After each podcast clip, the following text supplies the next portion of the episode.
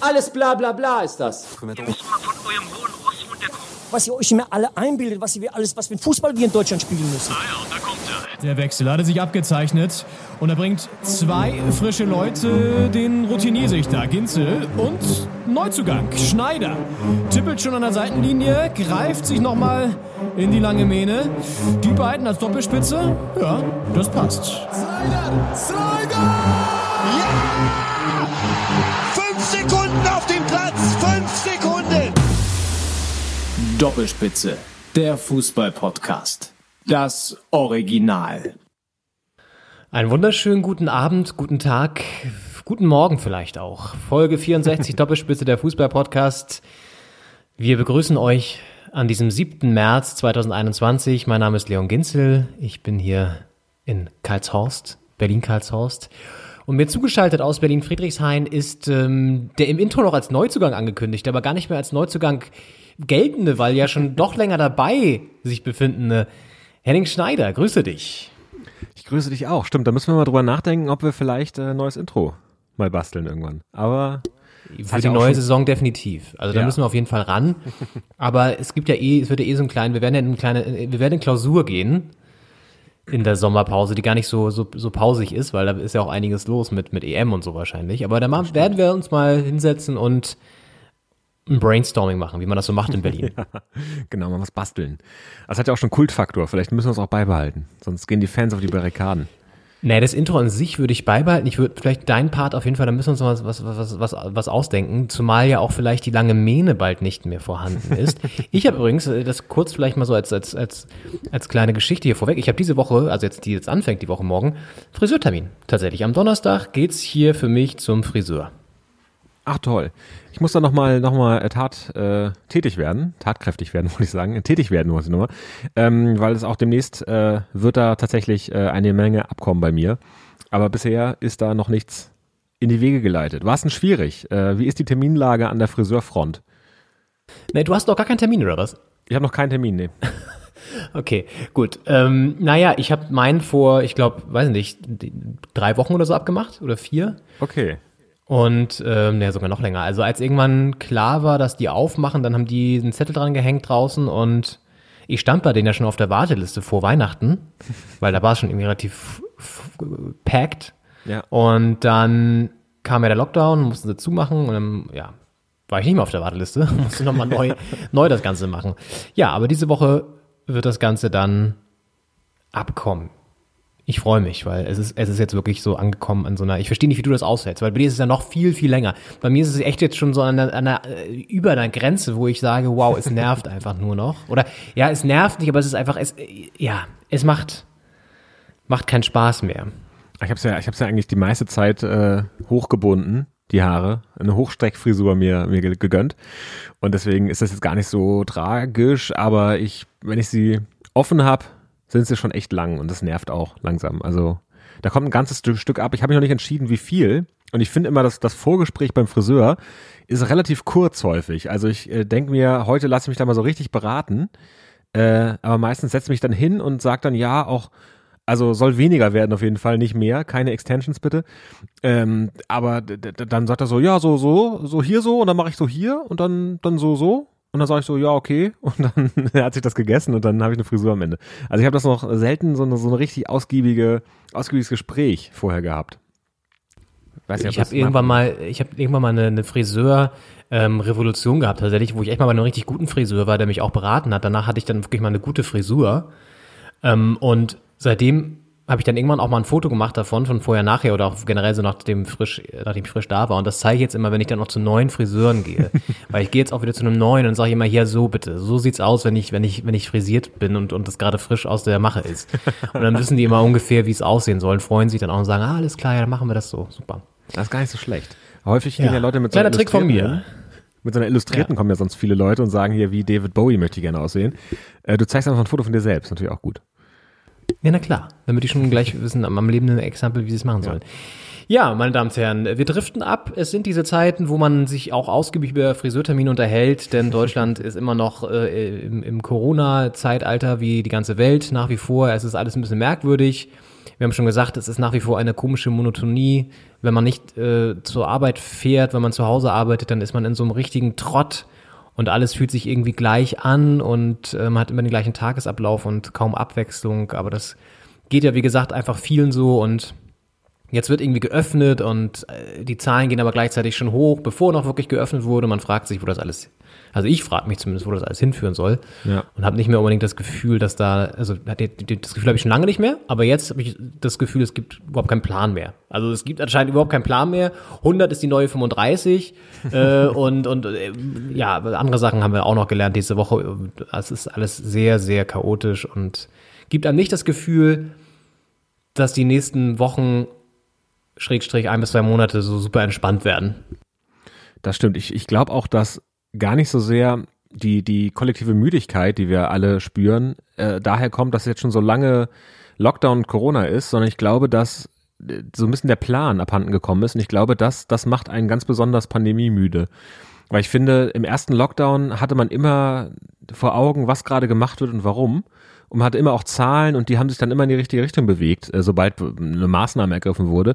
Und ich finde, dass jetzt also gut, man hat die Sieben-Tage-Inzidenz, äh, das ist auch so ein Wert, den man beobachten kann, aber die ganzen Mutationen kommen rein und man hat nicht das Gefühl, oder ich habe es zumindest nicht, dass da jetzt so Maßnahmen sind, die logisch sind und mit denen man sich aufgehoben fühlen kann. Ich glaube, das trägt sehr dazu bei, dass dass man gar nicht mehr, gar kein Ufer mehr sieht, so richtig. Also man weiß nicht mehr, worauf man hinarbeitet und, und mit welchen Mitteln überhaupt. Ja, das wissen wir schon lange, lange nicht mehr. Das ist ja die, diese Perspektivfrage, die es nach wie vor eben nicht gibt und die nicht, die nicht beantwortet wurde.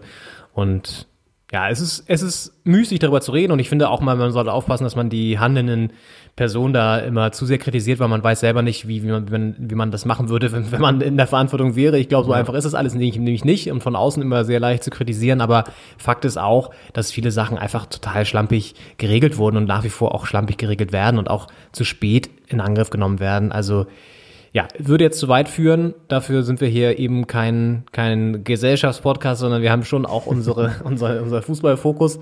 Ähm, aber Kalle Rummenigge würde einfach immer auf das Hygienekonzept verweisen. Er würde einfach mal sagen, ja, unser Hygienekonzept. Ähm, wir, haben, wir haben ein Hygienekonzept. Das hat er ja ähm, in dem Sportstudio-Interview vor zwei, drei Wochen mit Jochen Breyer hat er echt jedes Mal, wenn der kritisch nachgefragt hat, äh, gesagt, naja gut, aber wir haben ja unser Hygienekonzept.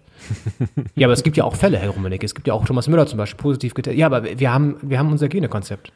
Und es war so richtig, also es ist ein sehr gutes Interview, weil Jochen Breyer immer kritisch nachhakt, also wirklich an mehreren Stellen auch wirklich mal in die Wunden geht und da sehr hart dran bleibt. Echt ein gutes Interview von ihm. Ja. Und äh, Rummenigge weiß sich immer nicht zu helfen und verweist dann immer so auf das Hygienekonzept und ja, es geht auch um Katar und so weiter. Können wir mal verlinken, das Interview, weil das ist echt ziemlich gut und ähm, gibt einen ganz guten Einblick auch in die Denkweise von so Fußballverantwortlichen in Zeiten der Pandemie. Das ist schon ganz, ganz spannend. Ja, gut. Lass uns reingehen. 24. Spieltag hat ja wieder einiges in der Bundesliga bereitgehalten. Wir hatten das Spitzenspiel Bayern-Dortmund. Da haben wir einen absoluten Goldstaub gleich für euch äh, in, in Audioform äh, konserviert, den wir gleich hier vorspielen. Da könnt ihr euch mal drauf freuen. Wir haben natürlich die Schicksalsspiele für Hertha und Schalke und werden dann außerdem auch auf das Pokalgeschehen schauen, Henning.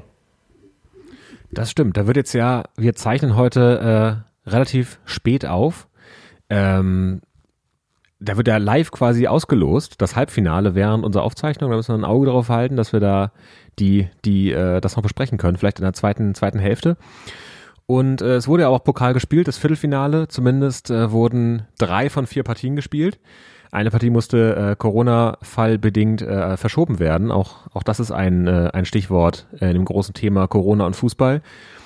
Ähm, ist ja im Handball schon, schon relativ viele Spiele verschoben und ausgefallen worden. Äh, Im Fußball kommt es auch langsam in der Bundesliga und im DFB-Pokal an. Ähm, ja, und da werden wir natürlich äh, drüber reden, wer da ins Halbfinale eingezogen ist und dann später auch, wer da äh, gegen wen gelost geworden sein gewesen würde, hätte, können. Oh Gott. Ja, das ist Futur 4 von ja. Henning Schneider präsentiert. 3 und 4 hat er jetzt einfach mal zusammengefasst genau. und, und rausgehauen. Ja, ähm, genau. Und ansonsten äh, Stichwort Zukunft. Wir werden natürlich auch nochmal auf die Europapokalwoche ausblicken, herausblicken, hinausblicken und schauen, was uns da so erwartet. denn Champions League und Europa League äh, wird diese Woche wieder stattfinden. Gar nicht mal so breit verteilt, wie es schon mal der Fall war. Ich glaube, es gibt nur einen neutralen Spielort mit Budapest. Obwohl in der Europa League weiß ich es gerade nicht aus dem Kopf, da müsste man nochmal schauen. Auf jeden Fall in der Champions League ist es nur ein, ein Ausweichort. Und dann natürlich auch noch auf die Bundesliga. Aber lass uns jetzt starten, äh, denn äh, das gestern Abend war ja schon wieder ein Spiel, naja, für die Geschichtsbücher vielleicht nicht, aber durchaus turbulent. Ja, Bayern schlägt Dortmund nach einem 0 zu 2 Rückstand noch mit 4 zu 2. Es war jetzt ja äh, auch krass, wenn ich nochmal nachgucke, das dritte Mal, dass Bayern zu Hause mit 0-2 hinten lag und das dann fast immer gedreht hat, beziehungsweise gegen Bielefeld immer noch zu einem 3-3 geschafft hat. Auch irgendwie das zeigt so, wie, dass dieses, dass die Saison sehr verrückt ist, oder? Das stimmt. Das sind ganz neue Qualitäten, die die Bayern da zeigen müssen dieses Jahr. Oder eigentlich ja immer sehr dominant gespielt haben, äh, meistens in Führung gegangen sind und dann gewonnen haben. Und äh, jetzt äh, liegen sie plötzlich hinten und, und zeigen ihre Comeback-Qualitäten. Es wurde jetzt am Spieltag hervorgehoben, dass das Hertha, ich glaube, 15 Mal zurücklag in dieser Saison. Und die Bayern sind, glaube ich, 13 Mal. Also gar nicht so viel schlechter der Wert der Hertha. Das Ding ist nur, dass die Hertha jetzt nicht so oft das Ruder wieder rumgerissen hat wie die Bayern. Das ist natürlich auch eine enorme Qualität, weil wenn man gesehen hat, wie genervt Manuel Neuer nach dem 0-2 war, äh, das, das war ja, weiß nicht, neun Minuten gespielt oder sowas und äh, man lag 2-0 hinten. Äh, das ist natürlich, sieht nach einem ganz schlimmen Arbeitstag aus. Aber es ist auch eine enorme Qualität, da wiederzukommen.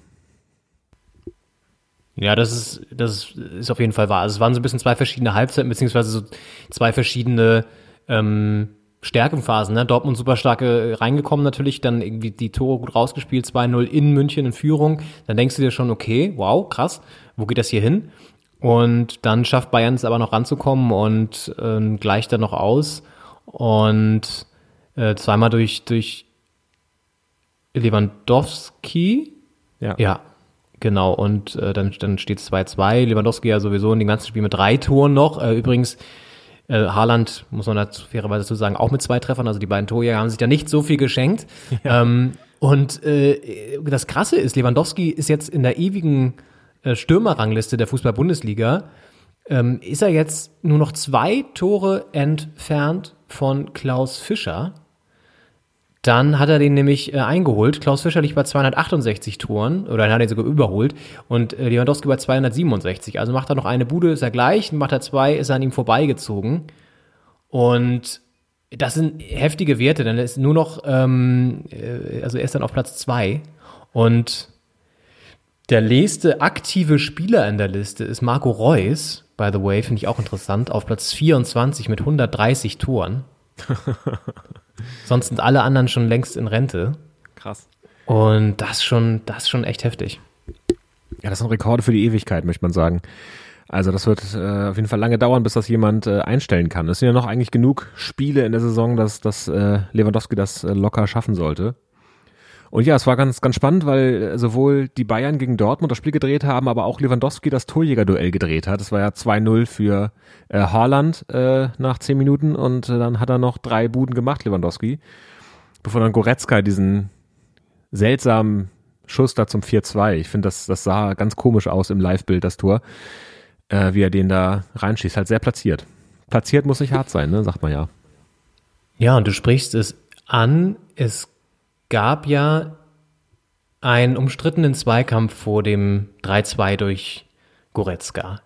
Und ähm, ich habe das Spiel hier vom, vom Sofa erstmal ausverfolgt, ohne es zu sehen, sondern ich habe die Sportschau geguckt und dann hieß es so schon so Zwischenstand 2-2 und ich wusste es nicht und ich habe es irgendwie nachguckt, weil ich irgendwie Sportschau geguckt habe. Und da schon so, oh, das ist ja, das wird ja hier spannend. Und habe dann überlegt, okay, was kann man als Autonormalverbraucher, der kein Sky-Abo sich leisten kann, ähm, machen, um dieses Spiel sich anzugucken, ja nicht, aber anzuhören in dem Fall. Und habe dann so ein bisschen nach Radio-Alternativen ähm, geguckt, die es aber auch nicht wirklich gab, weil es irgendwo nie wirklich richtig komplett live übertragen wurde. Und ich gedacht, naja, komm, pass mal auf, Leon. Dann gehst du zum BVB-Net-Radio. Da weißt du, das ist immer auch äh, ein Garant für, für unterhaltsame Streams und ich habe schon gedacht, ich gehe jede Wette ein, dass diese, dass das Spiel nicht 2 zu 2 ausgeht. Das hatte ich irgendwie im Gefühl. Sondern dass es irgendwie noch ein kleines Drama gibt. Und habe dann angeschaltet, so eine gute, naja, Viertelstunde vor Schluss ungefähr. Und ähm, dann passierte eben jene Szene. 2-2 stands und wir hören mal rein, wie das BVB Netradio die anschließenden zweieinhalb Minuten ungefähr gesehen hat, als es noch 2 zu 2 stand und sich dann das Blatt rapide gewendet hat. Gnabry gewinnt daraus eine Umschaltaktion. Was macht der BVB? Hey, Foul von Sané und der Schiri, der steht daneben. Ihr glaubt es nicht. Ihr glaubt es nicht. Hey! Abspielt. Das Ey, ist das doch kann nicht doch- zu fassen. Das ist doch, was passiert denn Das da ist doch gerade? nicht zu fassen. Edin Terzic ist außer sich. Er schreit vor Wut Richtung vierten Offiziellen. Die Bank springt auf. Das gibt es doch nicht. Ey, das kann Dann doch nicht spielt wahr doch sein. besser ohne Schiedsrichter. Das läuft besser, das sage ich dir. Das funktioniert viel, viel besser als das, was die uns hier anbieten. Und dann aus der Szene, aus dieser Szene das Tor für die Bayern durch Goretzka in der 88. Das kann nicht wahr sein. Marco Fritz, das kann nicht wahr sein. Es ist einfach ungerecht. Warum wird sowas nicht abgepfiffen? Es ist einfach nicht okay. Es ist nicht okay, was da aufgezeigt wird. Wir müssen das immer hinnehmen. Wir müssen es hinnehmen, weil es einfach so ist. Verdammter Mist. Da, Da wird muss man, diskutiert. dann muss man hier doch gar nicht hinfahren. Wenn, Nein. Weißt du, jetzt sagt er, der wird da einfach rumgerannt von Sané. Das ist ein Foul. Das ist einfach Schweinerei. Mir Sané, fehlen die Worte. Es ist einfach. also wenn Sie das Tor, wenn Sie das Tor geben, dann stampft den Videobeweis und alle Schiedsrichter. Das wird er noch überprüft? Das weiß ich nicht. Man sieht es ja nicht, was in Fritz Köpf. Er pfeift an. Er pfeift Es an und ist gibt das Tor. Das ist eine Sauerei. Also Weil du brauchst nicht mehr hinfahren. Du brauchst einfach nicht mehr hinfahren. Es ist eine, es ist einfach eine Sauerei. Es ist eine Sauerei. Also, ja. Boris, sei ruhig. Und Lewandowski noch. Ist doch auch jetzt scheißegal. Es gibt's doch gar nicht. Bayern hat heute übrigens nicht gewonnen. Ja. War jetzt ein kleiner, ein kleiner Ausflug, so ein zweieinhalb Minuten Ausflug, aber ein sehr schöner, emotionaler, wie ich finde. Ähm, kurz zur Einordnung nochmal, das sind Boris Rupert und Nobby Dickel, der Stadionsprecher vom BVB, alte BVB-Legende, die diese Spiele immer kommentieren. Natürlich sehr einseitig und, und aus der BVB-Sicht gefärbt, das Ganze. Ich denke, das hat man wahrgenommen. ähm, aber es ist natürlich trotzdem herrlich und man kann es auch ein bisschen verstehen, wenn man sich den Zweikampf, Zweikampf nochmal anguckt. Es ist schon grenzwertig. Man kann es aber auch laufen lassen, zumal der BVB danach noch ungefähr eine halbe Minute oder noch mehr, also noch sechs, sieben andere Situationen hatte, wo er das Tor verhindern hätte können. Also ich sag mal so, dass klar, dass die das aus der Situation erstmal so so so sehen, kann man es irgendwie, kann man irgendwie nachvollziehen, aber muss auch mal ähm, zur Wahrheit gehört auch ähm, dann zu sagen, dass man es auch anders hätte noch verhindern können. Aber auch dann noch, dass es 4-2 dann direkt fällt und das ist so, so richtig bitter. Du machst da irgendwie ein ganz gutes Spiel eigentlich oder denkst zumindest, du kannst da noch einen Punkt retten und dann kommt da so ein Doppelschlag und ähm, ja, also es war auf jeden Fall herrlich, das mit anzusehen. Ich musste dann irgendwie mich zusammenreißen, hier nicht laut los, loszulachen, ähm, weil ich es so geil fand und ja, also ich habe wirklich, ich wurde hier eingeschaltet und ich glaube, zwei Minuten später ging das los. Es war einfach nur herrlich. Wahnsinn. Ja, Ja, ja wirklich. Äh, Reus hat ein ganz äh, äh, eigentümliches Interview gegeben danach. Er wurde befragt zu der Szene und er meinte, es war ganz klar ein Foul. Und er hat sich dann hinreißen lassen zu sagen in der in der Emotion, dass das bei den Bayern nicht gepfiffen worden wäre. Also dieselbe Situation äh, andersrum quasi. Ja, aber er hat Und gesagt, bei den Bayern wäre es gepfiffen worden. Also die Bayern, die Bayern hätten dann den, den genau. Freischuss bekommen. Richtig, richtig. Bei den Bayern wäre es gepfiffen worden. Äh, und dann hat er, hat er, äh, wurde nachgefragt, also äh, glauben Sie, dass, dass die Bayern bevorteilt werden von Schiedsrichtern? Und er meinte, nee, das, das will ich nicht sagen. aber, aber bei den Bayern wäre es gepfiffen worden. Und das war halt also, er, ich glaube, er wollte so diplomatisch bleiben wie möglich und dann nicht irgendwie riskieren, dass er quasi den Schiedsrichtern äh, Partei, Parteilichkeit vorwirft. Aber trotzdem ist er da sehr dabei geblieben, dass es bei den Bayern gepfiffen worden wäre. Das fand ich ganz niedlich danach. Ja. Gibt auch eine kleine ähm, Historie zu diesen äh, Netradio und ich sag mal Kommentaren, die jetzt eher kritisch gegenüber Schiedsrichtern sind. Die wurden mal tatsächlich für zwei Spiele gesperrt, also durften zwei Spiele lang nicht ins Stadion, weil sie äh, da Schiedsrichter Wolfgang Stark in dem Fall als unter anderem äh, Korinthenkacker oder als Blinder bezeichnet haben. Also die sind da schon nicht ganz zimperlich und äh, gab dann auch eine Geldbuße und so weiter, dann mussten sie zwei Spiele raus. Ja, aber ich finde übrigens, ist es gerade so auch durch Corona jetzt und dass viele irgendwie die Spiele halt anders auch kaum verfolgen können, außer man hat ja wirklich ein Sky-Abo oder so weiter und The Zone, was ja ähm, dann wirklich in der, in, im, im Zusammenschluss dann halt wirklich einfach teilweise man sich nicht leisten kann und auch nicht möchte. Und dann ähm, muss man halt so äh, Ausweichmöglichkeiten sich suchen und ich, diese Fanradios geraten so ein bisschen jetzt in den Fokus wieder. Es gibt auch von, von Hertha jetzt, äh, das läuft dann über 94.3 RS2, ein Radiosender hier in Berlin, wo die es auch so über die App kannst du dann anhören. Das habe ich auch mal gemacht beim Spiel gegen Leipzig, war das, glaube ich. Und ähnlich emotional. Leider nicht ganz so, was da immer fehlt, ist wirklich so ein, du merkst halt, das sind keine richtigen Radiokommentatoren, weil sie es nicht verstehen, das Spiel so richtig zu beschreiben. Bei denen geht es eigentlich nur darum, rumzupöbeln und sich aufzuregen oder sich zu freuen oder so. Aber es ist ganz witzig. Also, ja, hat man ja gerade gehört, dass es, worum es so ungefähr geht. Ja, aber hilft alles nichts. Dortmund verliert, bleibt also in der Tabelle erstmal wieder hinten dran und die Bayern ähm, mussten ja auch gewinnen, weil ähm, von hinten kam Leipzig und das haben sie geschafft. Und ja, Lewandowski jagt weiterhin den Gerd Müller-Rekord. Es ist Wahnsinn, was der, was der Typ abreißt. Ähm, ist unfassbar, finde ich. Und Ja. ja, das wird, glaube ich, auch so die Geschichte der Saison werden, ob er diesen Rekord dann schafft natürlich und ob die Bayern auch Meister werden, das ist ja klar. Das stimmt, du hast es angesprochen. Äh, Leipzig hat sich nicht lumpen lassen und die Bayern äh, zumindest getriezt vor dem Spiel. Die haben 3-0 gewonnen in Freiburg. Sehr deutliche Angelegenheit. Der Freiburger Aufwärtstrend ist damit äh, endgültig zum Erliegen gekommen. Wir hatten ja diese fünf Spiele, also fünf, fünf Siege in Folgeserie. Und ähm, ja, jetzt äh, da darf man sich in Freiburg, also ich glaube, von, von Europa muss man nicht träumen. Mit dem Abstieg wird man nichts zu tun haben. Jetzt wird so ein Saisonende wie man sich es als Fan vielleicht nicht wünscht, aber wie es, glaube ich, als Verantwortlicher ganz angenehm ist. Weil man, man weiß, es wird eine okaye Saison und ähm, die kann man jetzt so auslaufen lassen und schon mal die nächste Saison planen mit der Bundesliga auf jeden Fall. Ja, und ich meine, dass jetzt so Gegner wie Leipzig einfach auch dann doch vielleicht der eine, die eine Kragenweite sozusagen zu viel ist, die eine Kragenweite zu viel. Also, du weißt, was ich sagen möchte, dass es irgendwie dann äh, sozusagen nicht, nicht ganz äh, die, die Klasse von, von Freiburg dann doch ist, ähm, ist ja auch völlig okay. Also sind jetzt fünf Punkte hinter Dortmund, auf die, die auf sechs liegen, sind selber Achter. Da ist schon noch was möglich, zumal die da oben alle nicht so konstant sind. Und wer weiß, ob Platz sieben dann vielleicht auch eventuell ja reicht für das internationale Geschäft, müsste man mal schauen, je nachdem, wer im Pokalfinale steht. Ähm, ja, es ist auf jeden Fall für Freiburg nach wie vor eine gute Saison und sie werden sich wahrscheinlich wieder so im, im stabilen Mittelfeld einpendeln, beziehungsweise mit Hochfühlung nach oben und das ist ja auch völlig okay. Ähm, Ja.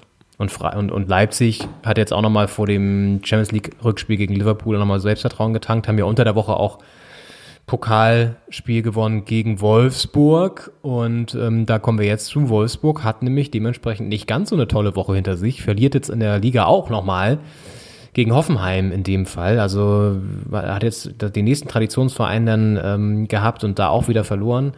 Und krasseste Szene wirklich in der Nachspielzeit. Dahut, äh, Dahut sag ich, ähm, Dabur von Hoffenheim läuft auf das leere Tor zu von Wolfsburg, kann das 3-1 schießen und dann kommt von hinten ein, ja, ich sag mal so, äh, angeflogener Rowdy in seine Beine. Äh, Otavio mit einem Scherenschlag mit beiden Beinen gestreckt, äh, knallt er von hinten in ihn rein und kassiert völlig zu Recht rot und wird wahrscheinlich mindestens, ich weiß nicht, vier oder fünf Spiele oder so, würde ich den auf jeden Fall rausnehmen, den Jungen, weil da reichen drei jetzt ehrlich gesagt nicht. Das ist schon ein heftiges Foul und da kann Dabu auch froh sein, dass er sich nicht verletzt hat, ne? Ja, und vor allem ist es die Unnötigkeit der ganzen Sache, die da, die da so zum Himmel schreit, weil es war wirklich die 94. Minute äh, und es war nach einer Ecke, ähm, ähm, der Keeper war mit vorne, äh, Baumann, und äh, dann kommt eben der Konter zustande und es gibt dann das, äh, es Castells war der Keeper, nicht Baumann, Castells natürlich, ähm, äh, und, und dann gibt's, kommt zum Laufduell zwischen Dabur und Castells und natürlich ist Dabur da etwas schneller und ähm, läuft ihm aufs freie Tor zu, könnte eigentlich auch schon früher abschließen, aber, aber will noch ein bisschen, will sicher gehen, dass er auch trifft, nah genug dran ist und dann kommt da von hinten Otavio ange, ange, angeflogen. Wirklich, es war eher Kampfsport als Fußball. Und äh, also wirklich die, die gute Nachricht ist, dass da keine Verletzung zustande gekommen ist dabei, sich ergeben hat. Ähm, aber das war, ich meine, es war, die, die, Grätsche war rot, äh, es war Notbremse, also da kam so viel zusammen, was für eine rote Karte reicht. Äh, das ist wirklich, da braucht man keinen Schiedsrichterlehrgang, um, um da die Entscheidung zu treffen. Äh, Ja. Wirklich Wahnsinnsszene. Was da immer in den Köpfen vorgeht, ne? Ich meine, dass er irgendwie frustriert war, weil sie, weil sie jetzt zwei Niederlagen in Folge kassieren, okay. Aber du musst ja trotzdem dich auch im, im, im, im, im Zaum halten können. Und selbst wenn du ihn faulst, dann mach's halt nicht so, ne? Also du kannst ja irgendwie versuchen, Ja. noch ihn zu grätschen, aber wenn du halt so weit weg bist, dann lass es halt, weil du dann kriegst du es ja vielleicht nur so hin, wie er es gemacht hat. Und dann kassierst du halt das 3-1, ist dann auch wurscht. Und so ist es halt einfach eine rote Karte, dann schwächst du deine Mannschaft sowieso nochmal die nächsten Spiele auch, dadurch, dass du dann nicht spielen darfst. Aber der Otavio, das ist auch so ein, so ein leicht ekliger Typ, auch so von der ganzen Spielweise. Ich glaube, der ist sehr, wenn man ihn auch so sieht, das ist so ein, so so ein kleiner Wühler. Und äh, der auch sehr bissig, so, so ein Terrier. Und das hat man jetzt ja gestern dann auch gesehen. Also der dann auch gerne mal sowas auspackt und, und, und, und richtig dreckig dann auch, in dem Fall halt einfach auch nicht mehr dreckig, sondern einfach sportlich grob unfair, ähm, dann zu, zu Werke geht. Also, ja, ähm, das war des Guten zu viel, definitiv. Da bin ich echt mal gespannt, wie lange der gesperrt wird. Und ja. Ja.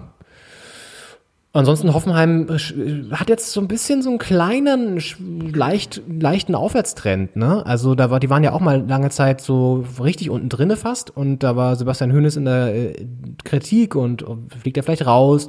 Jetzt gewinnen sie gegen Wolfsburg. In der Liga davor auch schon so ein bisschen Stabilität reingebracht. Also, ja.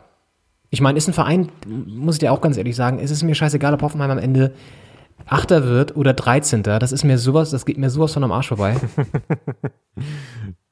Ja, das stimmt. Für, für Castells war noch äh, ein, ein, ein ärgerliches Spiel obendrein, weil seine, seine äh, Gegentorlos-Serie gerissen ist.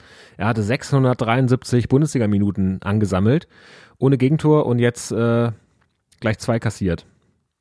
Ja, im Pokal ja auch schon. Da war, hat er schon einen kleinen Vogelschlag bekommen, wie das ist, wenn man, wenn die, wenn die Weste plötzlich befleckt wird, die er da die ganze Zeit imaginär trägt, die weiße. Genau, wenn er hinter sich greifen muss. Ja, und jetzt hat er, hat er Ja. wieder kassiert. Also, ja gut, jede Serie endet mal, ne? Und dass Wolfsburg da so lange so gut mitspielt, das war ja eh, das ist eh überraschend. Und Ja. ich habe das Gefühl, dass das auch häufig in so Spielen dann passiert, wenn sie das Serien reißen, indem man es dann nicht unbedingt erwartet. Weil gegen Hoffenheim denkst du ja schon, naja gut, ähm, werden sie wahrscheinlich irgendwie zumindest einen Punkt mitnehmen oder gewinnen auch. Aber dann hast du die, Ja. diese, diese Belastung unter der Woche natürlich gegen Leipzig, das kostet auf jeden Fall Kraft.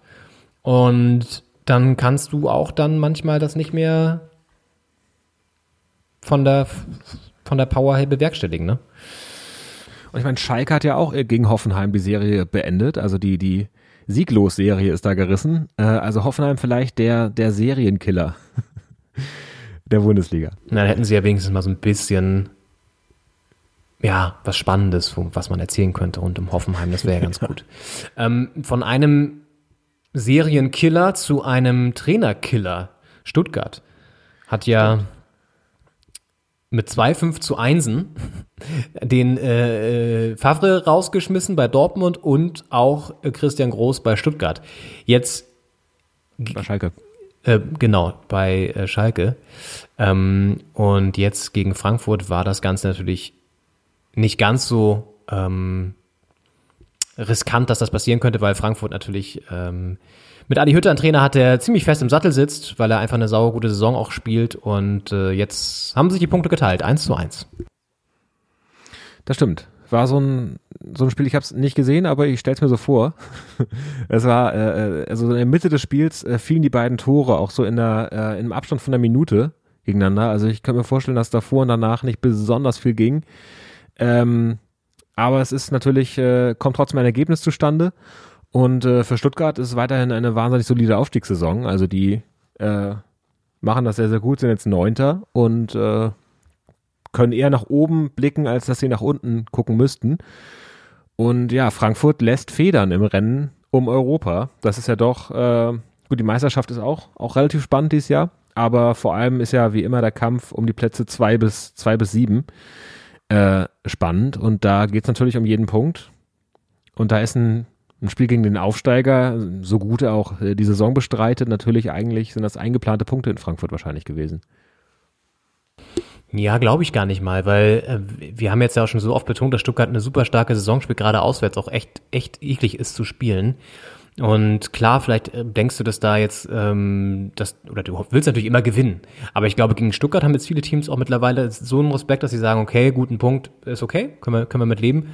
Ähm, und ich meine, das Gute für Frankfurt ist ja, dass die anderen Teams im Kampf um Europa, auch Dortmund ja zum Beispiel hatten wir schon, Wolfsburg hat verloren und Gladbach und Leverkusen haben sich die Punkte jetzt nicht gegenseitig weggenommen, aber zumindest hat einer da auch nochmal weiter verloren, nämlich Gladbach. Das ist so ein bisschen das Krisenteam der, der Stunde, wenn man so möchte, weil äh, verliert jetzt wieder gegen, gegen Leverkusen Heimspiel 0 zu 1 und hat jetzt sieben Spiele in Folge nicht gewonnen. Das ist schon echt heftig. Dazu kommt noch Champions League natürlich mit Man City, Pokal aus gegen Dortmund. Rose äh, wird immer, immer, ja, ähm, vakanter, dass er da noch bis zum Ende der Saison bleibt, ist schon echt bitter. Ich finde das, was ich krass finde über Gladbach ist wirklich, ich meine, das ist ja eine Mannschaft, die wirklich so gut in der Saison drinne war und sich echt, die haben Bayern geschlagen, sie haben Dortmund geschlagen und jetzt sind die seit sieben Spielen ohne Sieg und du siehst plötzlich, wie schnell es gehen kann, dass du dann da rausrutscht aus den europäischen Plätzen und plötzlich dich im Mittelfeld der Tabelle befindest und es auch nicht mehr schaffst, den Trend irgendwie in die andere Richtung zu bringen, ne? Das stimmt. Gladbach spielt so schlecht, dass man sich fragt, ob Dortmund vielleicht nächstes Jahr einen anderen Trainer braucht. Äh, aber das ist wirklich, ähm, man kann überhaupt nicht sagen, woran es liegt. Also natürlich kann man sagen, dass es alles ein bisschen zeitlich kollidiert mit dem, mit dem Zeitpunkt, zu dem Rose den Wechsel nach Dortmund bestätigt hat. Aber ist das wirklich der Grund?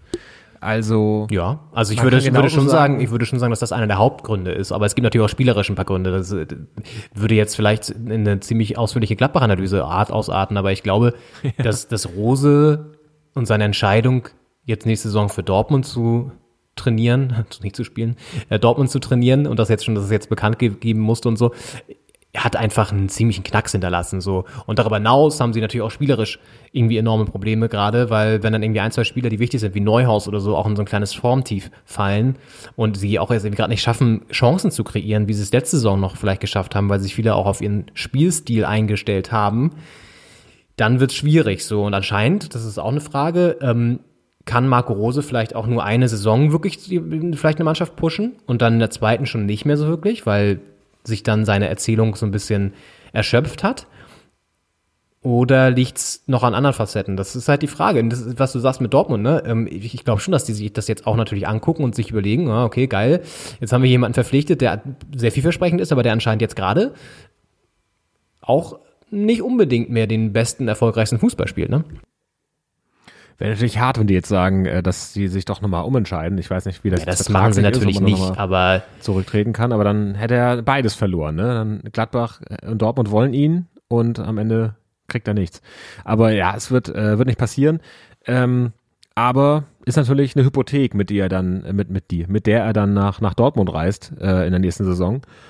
Und das kann ein Thema sein und bleiben, muss es aber nicht, weil es natürlich ein ganz anderes Team ist, ganz andere äh, auch er nochmal neu da auch anfangen kann, mit einem ganz anderen Kader, mit einem ganz anderen, auch etwas anderen Niveau, äh, würde ich sagen, obwohl kann man drüber streiten wahrscheinlich, aber anderen Ambitionen und ähm, ich glaube, da muss man abwarten. Das kann auch sehr erfolgreich werden, glaube ich.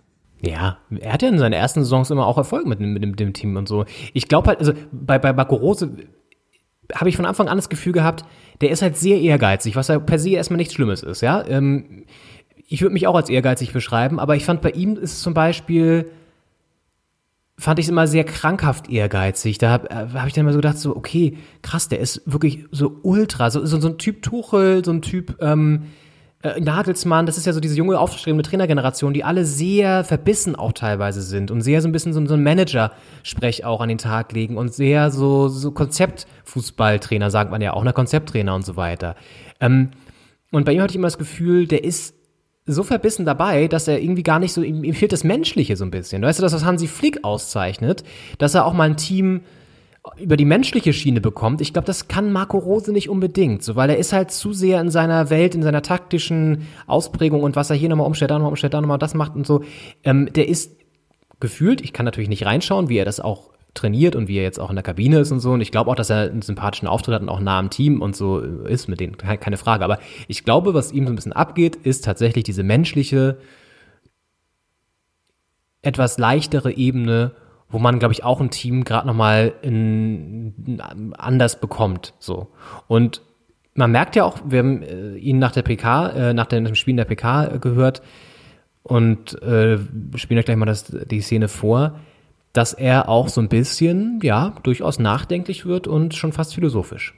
Wir müssen einfach nur äh, zu unserem Gegner heute schauen, äh, der in einer ähnlichen Situation äh, gesteckt hat bis äh, vor, keine Ahnung, 180 äh, Minuten, als wir, als wir angefangen haben.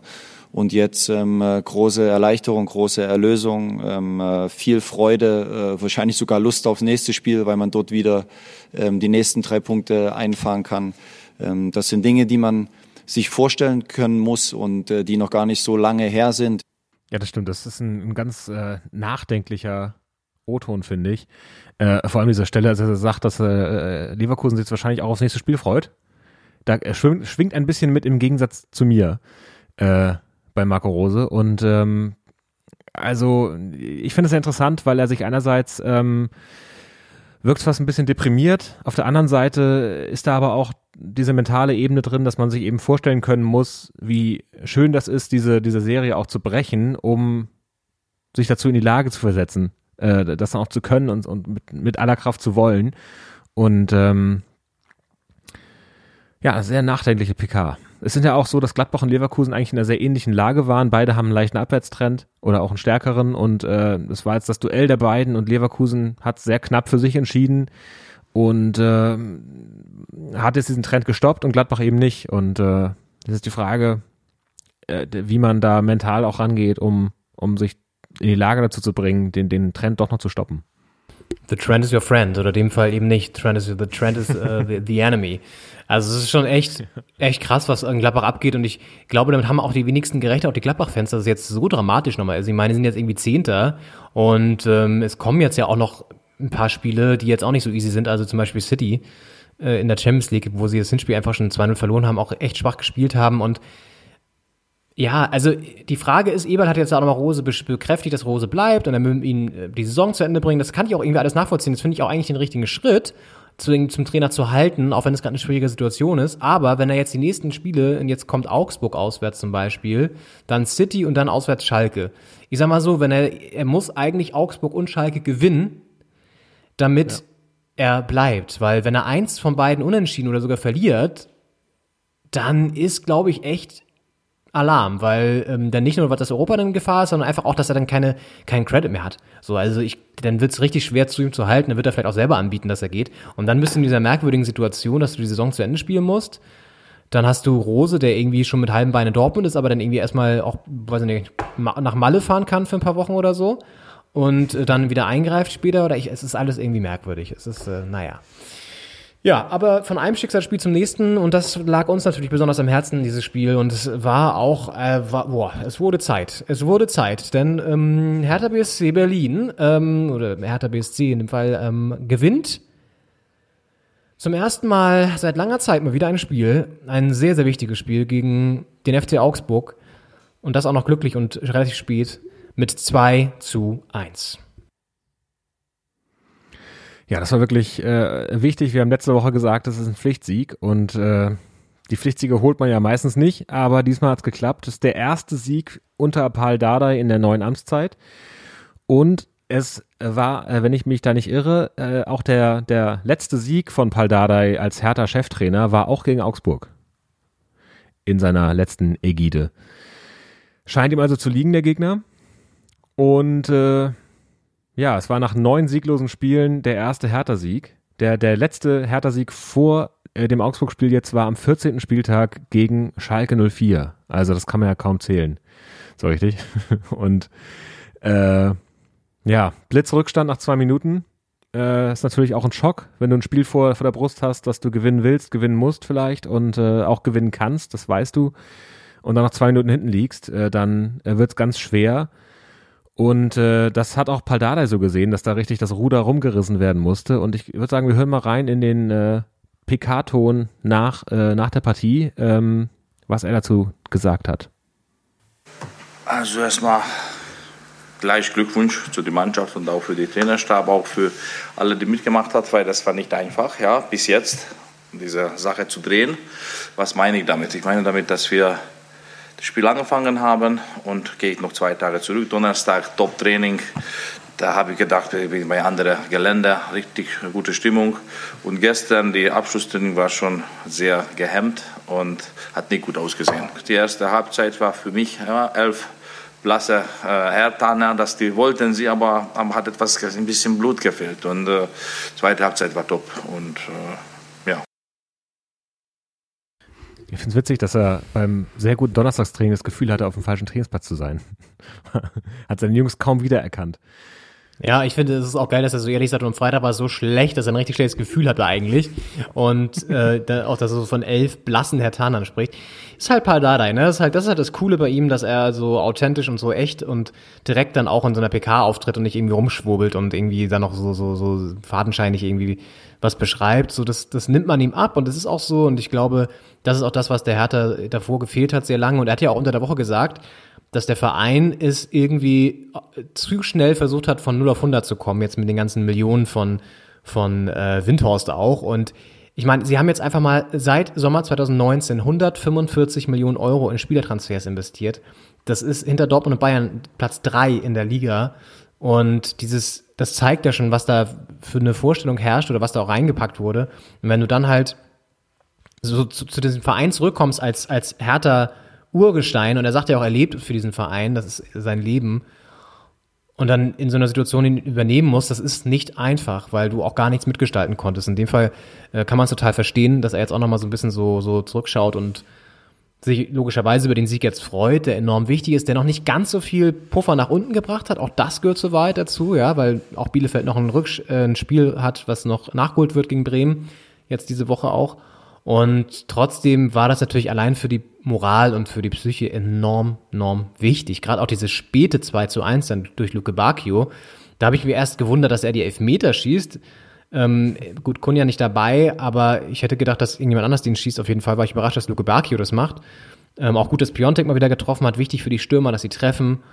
Und ja, erste Halbzeit kannst du knicken, zweite Halbzeit war dann okay und dann ist es auch gut, dass wir natürlich gewonnen haben. Und ja, jetzt ähm, müssen wir darauf aufbauen. Und das wird schwierig genug, weil jetzt geht's danach gegen Dortmund zum Beispiel. Und klar, die haben jetzt äh, auch keinen einfachen Spielplan, aber ja, müssen auch dann oben dran bleiben. Also es wird auch wieder schwierig.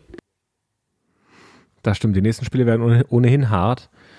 Äh, da muss man gucken, wo die Punkte, wo die Punkte herkommen. Und ich meine, gut, Augsburg ist halt auch eine Mannschaft aus dem relativ direkten Umfeld, zwei Plätze vor der Hertha.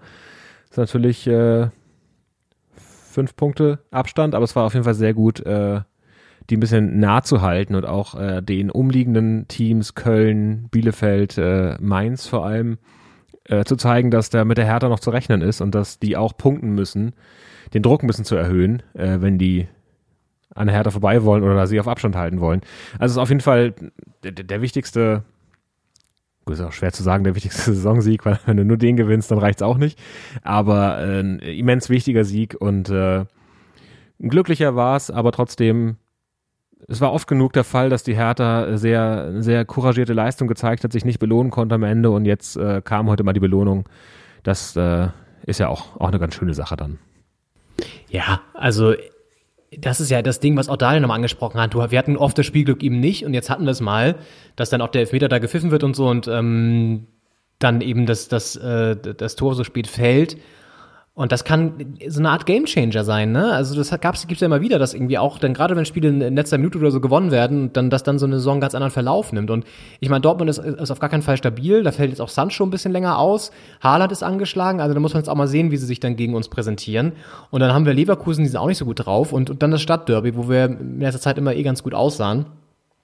Also es sind jetzt auch so sehr brisante Duelle, aber jetzt keine Duelle, wo ich sagen würde, da habe ich, also ich habe ein besseres Gefühl bei diesen Duellen als bei dieser Riege von von äh, Top-Clubs, die auf uns gewartet haben davor. Und jetzt sowieso mit dem Sieg im Rücken, das kann auf jeden Fall auch ein bisschen befreien. Und in Dortmund sahen wir immer gut aus. Es ist auch so. Und ja, warum nicht? Warum nicht da gewinnen wir oder einen Punkt holen? Und dann gegen Leverkusen zu Hause auch da. Warum nicht?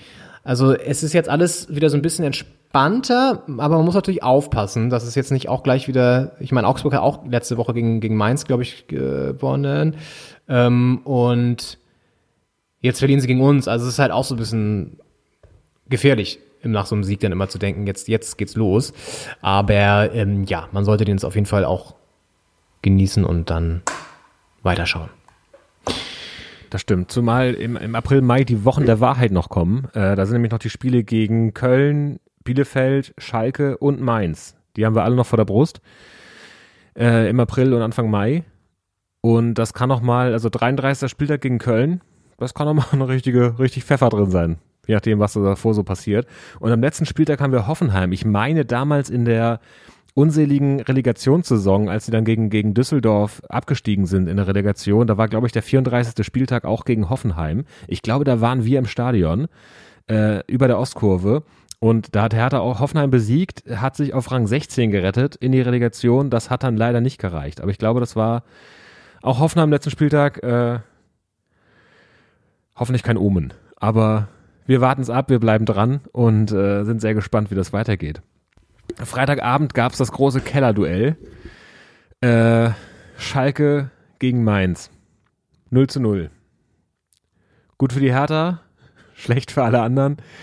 Äh, ja, ist der Schalke-Keks geknuspert, ist die große Frage, finde ich. Das hast du wunderbar hier so reinformuliert, Henning.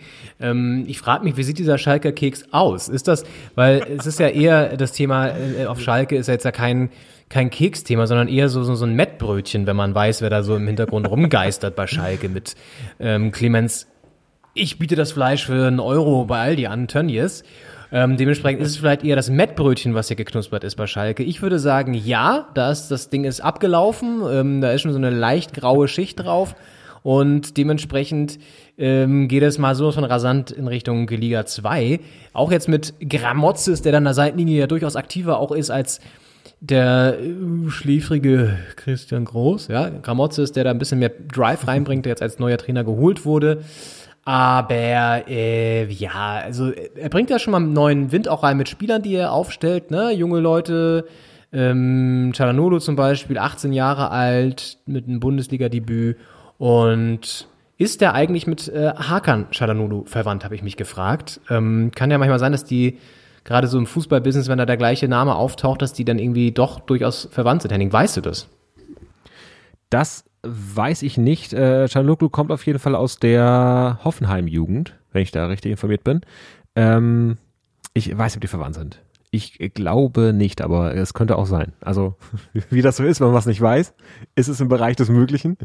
Man kann sich ausschließen. Ähm, ich, ich meine aber nicht. Aber ich finde es äh, bezeichnend, dass Schalke ähm, auf Gramozis und Gramozis auf die Jugend setzt, äh, weil Schalke hat ähm, äh, seinen neuen Trainer mit einem Vertrag ausgerüstet, der über die Saison hinausläuft. Also nicht das Modell äh, für, für äh, zwei Spiele jetzt den, äh, den äh, Jahrhunderttrainer nochmal auf die Bank zu setzen, sondern äh, eher äh, etwas in die Zukunft gerichtetes.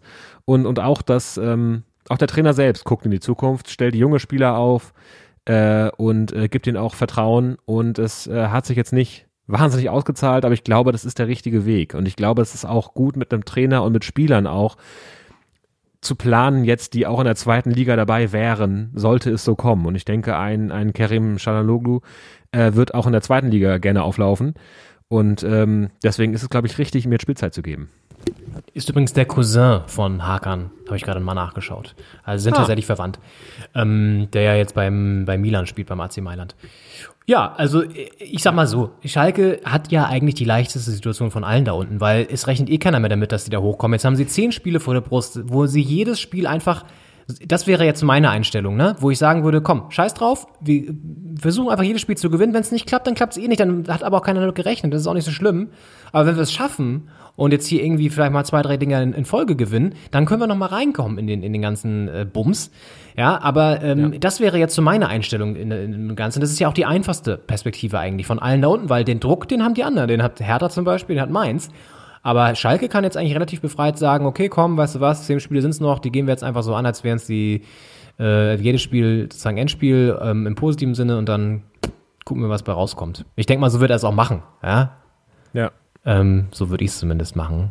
Und ich berate ihn ja. ja. Wir stehen im engen Kontakt, in Austausch und gerade ihm noch eine Simse ja. rübergeschickt und ja, freut sich. 0-0, gut, guter, Po- also ungeschlagen noch als neuer Trainer und so. Also das ist gut, guten Mutes. So, ungeschlagen äh, ist auch das Stichwort für das nächste Spiel, denn das ist auch äh, ein, ein ja, puh, eher langweiliges gewesen, aber es gab eben keiner, der geschlagen wurde. Ja, es war also friedlich. Köln-Bremen 1-1. Ähm, ich denke, das ist auch schon das, was man zu diesem Spiel wahrscheinlich sagen sollte. Ja, ich denke auch, äh, Höhepunkt arm. Für Köln ist der Punkt vermutlich zu wenig. Aus härter Sicht äh, ist es äh, ein gutes Ergebnis, weil, weil der FC dann äh, in Reichweite bleibt und, äh, und nicht äh, allzu weit wegrutscht. Es ist jetzt, es ist ein Punkt, ist es genau. Das heißt, das ist nichts, was man nicht in einer Partie gegen Köln drehen könnte. Ähm, und deswegen, ja, Köln-Bremen 1-1. Äh, Köln das etwas aktivere Team, aber nicht endgültig belohnt. Ja. Jetzt Ja. gerade äh, spielt noch Bielefeld gegen Union. Wir zeichnen am Sonntagabend auf. Und da ist gerade Halbzeit, es steht 0 zu 0. Ja, da gab es wohl einen Zusammenstoß zwischen zwei Spielern, deswegen gab es zehn Minuten Nachspielzeit in der ersten Hälfte. Also da war es schon mal turbulent. Für uns natürlich auch wichtig, dass Union da gewinnt. Da setze ich gerne auf Union, ja. Ähm, da können sie, können sie gerne gewinnen. Und dann, dass Bielefeld in der Woche vielleicht auch gegen Bremen keine Punkte holt, das wäre auch nochmal ganz schön. Insgesamt würde ich sagen, ein Spieltag, um das nochmal zusammenzufassen, der so ein bisschen do or die war, ne? Also es ist ein Schicksalsspieltag gewesen. Es war ja auch allein jetzt Bayern Dortmund zum Beispiel, dann aber auch solche Spiele wie, wie Gladbach Leverkusen, Hertha Augsburg, sind alles so Spiele, wo echt viel auf dem Spiel stand und man jetzt so eine kleine neue Richtungsorientierung hat, die für den Rest der Saison sehr entscheidend ist. Und ja, ich bin echt gespannt, auch jetzt, wie es in Gladbach weitergeht, ob die Hertha das untermauern kann nächste Woche gegen Dortmund, das wäre schön. Und ob es oben weiterhin spannend bleibt. Und ich würde sagen, wir lüften mal kurz das Oberstübchen, brauen uns noch vielleicht einen Tee und entlassen euch eine kurze Pause. Ja. Und, und Leon, weißt du, was ein Deckungsschatten ist? Ein Deckungsschatten, Deckungsschatten, Deckungsschatten. Nee, weiß ich nicht. Wenn, wenn ihr das zu Hause auch nicht wisst, dann, dann würde ich jetzt dranbleiben, denn Christian Streich, der allseits beliebte Trainer vom SC Freiburg, der wird uns das jetzt erklären. Und danach sind wir wieder da. Bin gespannt. Bis gleich. Was ist der Deckungsschatten? Das würde mich jetzt interessieren. Deckungsschatten, äh, Deckungsschatten ist, äh, wenn du beim Gegenspieler stehst und der spielt zum anderen Spieler und du läufst zu dem anderen Spieler raus, um zu pressen und hältst den anderen in deinem Schatten, so dass der, wo dann der Ball kriegt, nicht wieder zu deinem Spieler spielen kann, der, von dem du weglaufen bist. Also du tust sozusagen aus einem, aus einem 1 gegen 1 machst du ein, ein also du, du tust sozusagen zwei Spieler, der eine läuft an mit Pressing und der andere machst zu mit einem Deckungsschatten. Ja, wenn man das Wort nochmal ganz betont sagt, dann wird es hoffentlich klar. Ich glaube, es gibt zwei Möglichkeiten zu verstehen, was Christian Streich meint. Entweder man weiß, was ein Deckungsschatten ist, oder man hört sich glaube ich, fünf, sechs Mal an und malt sich dabei auf. Dann irgendwann versteht man, was er meint. Äh, und damit herzlich willkommen zurück zur zweiten, pa äh, zweiten Pause, zweiten Hälfte von Doppelspitze, der Fußballpodcast. Ich begrüße im Studio Karlshorst, mir zugeschaltet Leon Ginzel. Leon, äh, bist du schlau geworden aus Christian Streichs Ausführungen? Nicht so ganz, ehrlich gesagt. Aber ich finde es auch mal schön, wenn er sagt, der, wo da ist, also dieses, der, wo, also das ist so typisch auch so ein, so ein ich glaube, so ein, so ein schwäbisches, süddeutsches Ding, so ein- diese, was ist denn eigentlich rein grammatikalisch gesehen? Ich kann, weiß es auch nicht, aber man würde es ja als äh, anders Hochdeutsch sprechender Mensch auch anders ausdrücken. Finde ich mal, finde ich mal so, krieg, da sträuben sich mir so ein bisschen die Haare, die Nackenhaare auf, wenn ich das höre. Ja. Aber äh, ansonsten Deckungsschatten habe ich nicht verstanden. Ähm, ich glaube, es ist irgendwie, hat irgendwas mit, ähm, mit dem Pressing zu tun und dass du quasi deinen Gegner, Gegenspieler mitschleppst als Deckungsschatten und dann halt so einen anderen ziehst. So ein bisschen wie so ein Blockstellen im, im Basketball oder so. Ja, wir werden mal darauf achten, ob wir in nächster Zeit häufiger einen Deckungsschatten im, im Real Life, im, im Fußball Real Life so, so beobachten können und berichten euch Ja. das dann natürlich. Ähm, der Deckungsschatten des, des Pokal-Halbfinales ist auf jeden Fall gelüftet. Da äh, ist es jetzt klar, wer im Pokal-Halbfinale aufeinander trifft. Und zwar der Gewinner aus der Partie Regensburg gegen Bremen, die ja noch nachgeholt werden muss wegen Corona-Fälle bei Jan Regensburg, wird auf Leipzig treffen. Also Leipzig muss auswärts dann ran. Und das andere Halbfinalduell ist also Dortmund gegen Kiel. Kiel also leider auswärts bei der Borussia. Aber gut, ich würde sagen, das vielleicht ganz kurz, bevor wir auf das internationale Geschäft schauen. Ich würde sagen, gut, Leipzig natürlich Favorit in der ersten Partie und wird es wahrscheinlich auch machen, würde ich jetzt einfach mal sagen. Aber Dortmund-Kiel, auch wenn ich sehe, wie Dortmund so gegen Paderborn sich geschlagen hat im Pokal, hat Kiel da auf jeden Fall gute, gute Chancen. Denk auch. Und das wäre wär ein Mords Road to Final für Kiel, wenn die mit die Bayern rauswerfen, Dortmund rauswerfen. Das wäre ein echtes, äh, ein echtes Ding. Äh, Bremen ist ja, glaube ich, äh, ohne einen Bundesligisten schlagen zu müssen, mit äh, Kräuter Fürth und Hannover und äh, in der ersten Runde sicherlich auch kein Bundesligist, ähm, ins, ins äh, Halbfinale gekommen.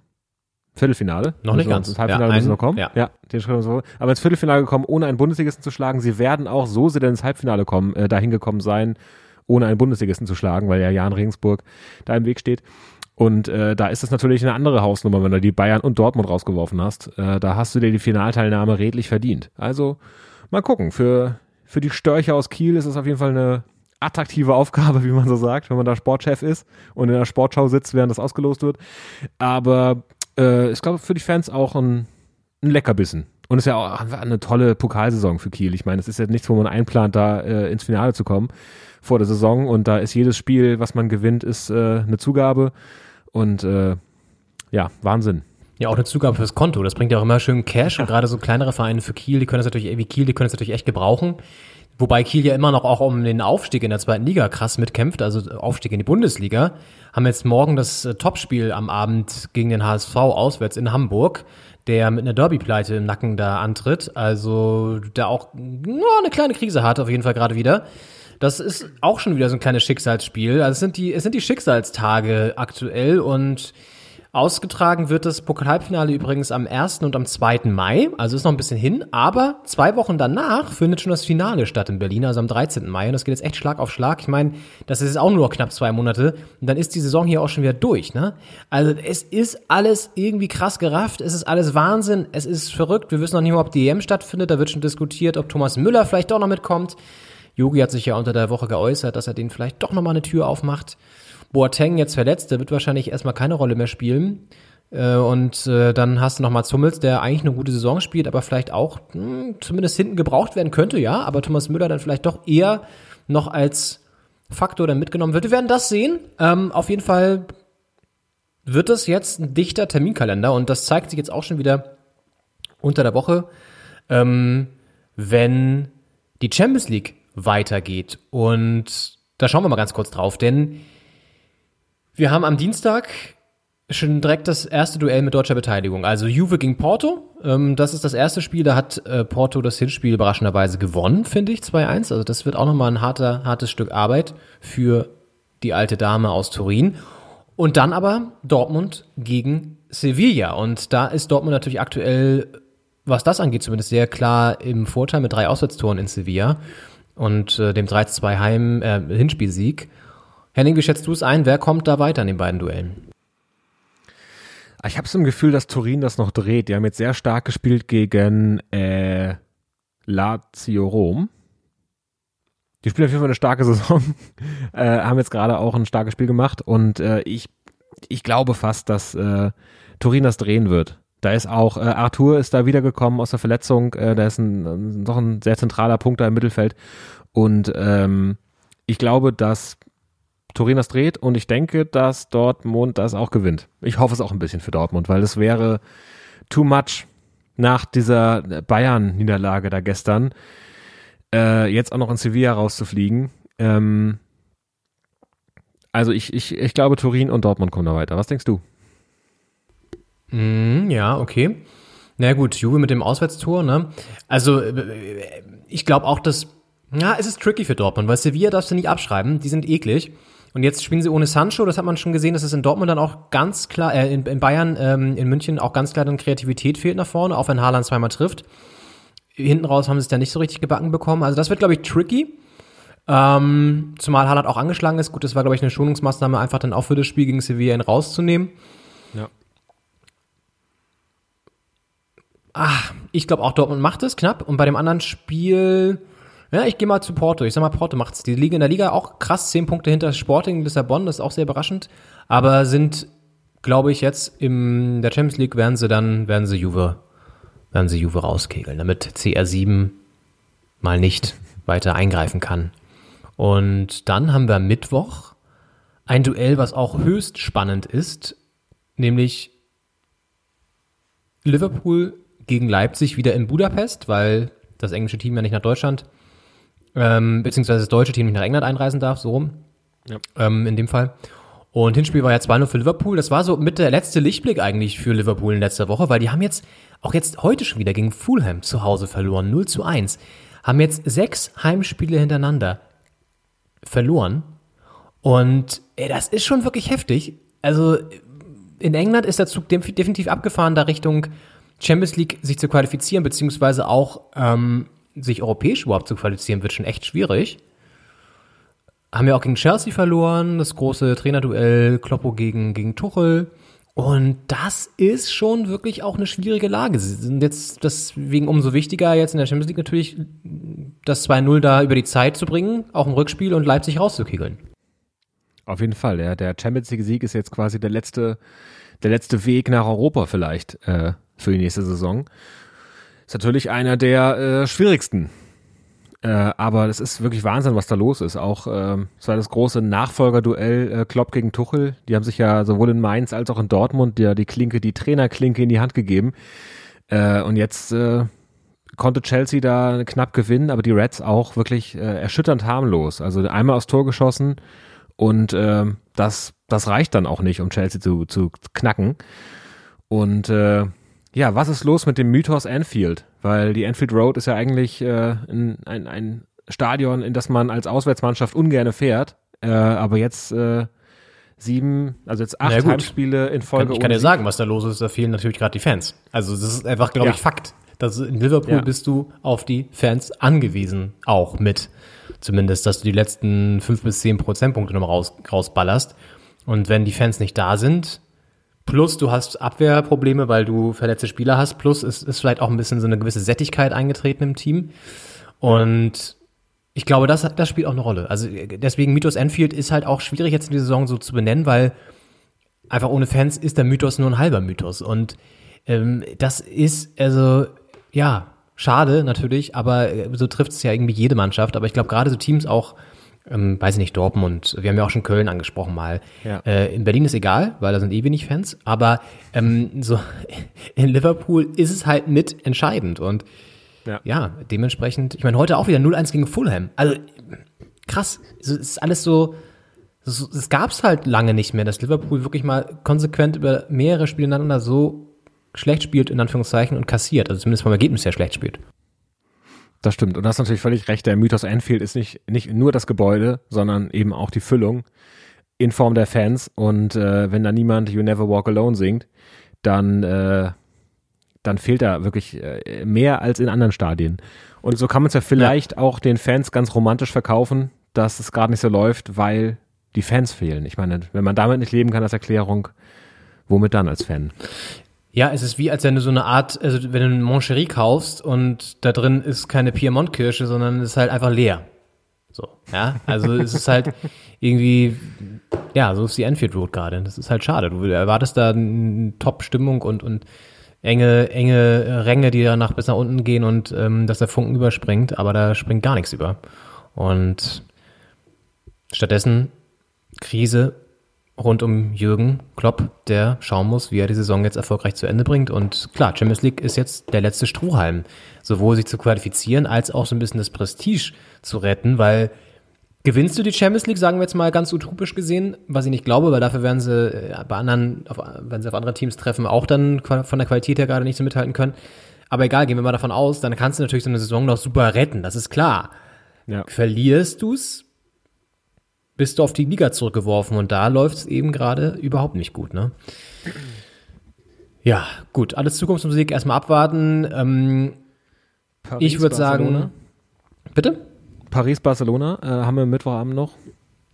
Ich wollte erstmal einen Tipp von äh, dir noch einholen, Henning. Ich wollte dich ja so, nicht unter so. einen, Tipp, einen Tipp gehen lassen. Ähm, das große L-Duell Liverpool gegen Leipzig im Budapest, in der Pushka Arena. Ja, ich würde mal anfangen und sagen, dass wird wieder relativ eng alles und dicht und ich glaube, Leipzig hat da Chancen. Ähm, hat da Chancen und wird vielleicht auch gewinnen, aber ganz knapp 1-0 und das wird dann nicht reichen. Das große Duell, möchte man sagen.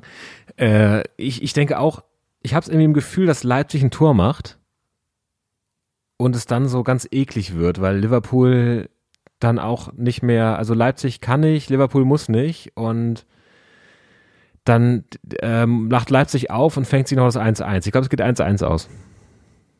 Okay, okay, gut, sehr schön. Durchaus realistisch. Ähm, ja, genau. PSG gegen Barcelona. Henning, du hast es schon angesprochen. Ist das zweite Spiel an einem Mittwoch. Ähm, Hinspiel war überraschenderweise, das hatte ich gar nicht mehr auf dem Schirm, wirklich sehr deutlich für Paris auswärts. 4-1 gewonnen in Barcelona. Drei Tore von Mbappé. Und in der Liga läuft es ja nicht ganz so gut. Da ist ähm, PSG nur auf Platz zwei, knapp hinter ähm, na, sag schnell, reiche ich nach, weiß ich gerade nicht. Auf jeden Fall ähm, nicht Stadrennen, sondern ein anderes Team, was so ähnlich, so ähnlich heißt.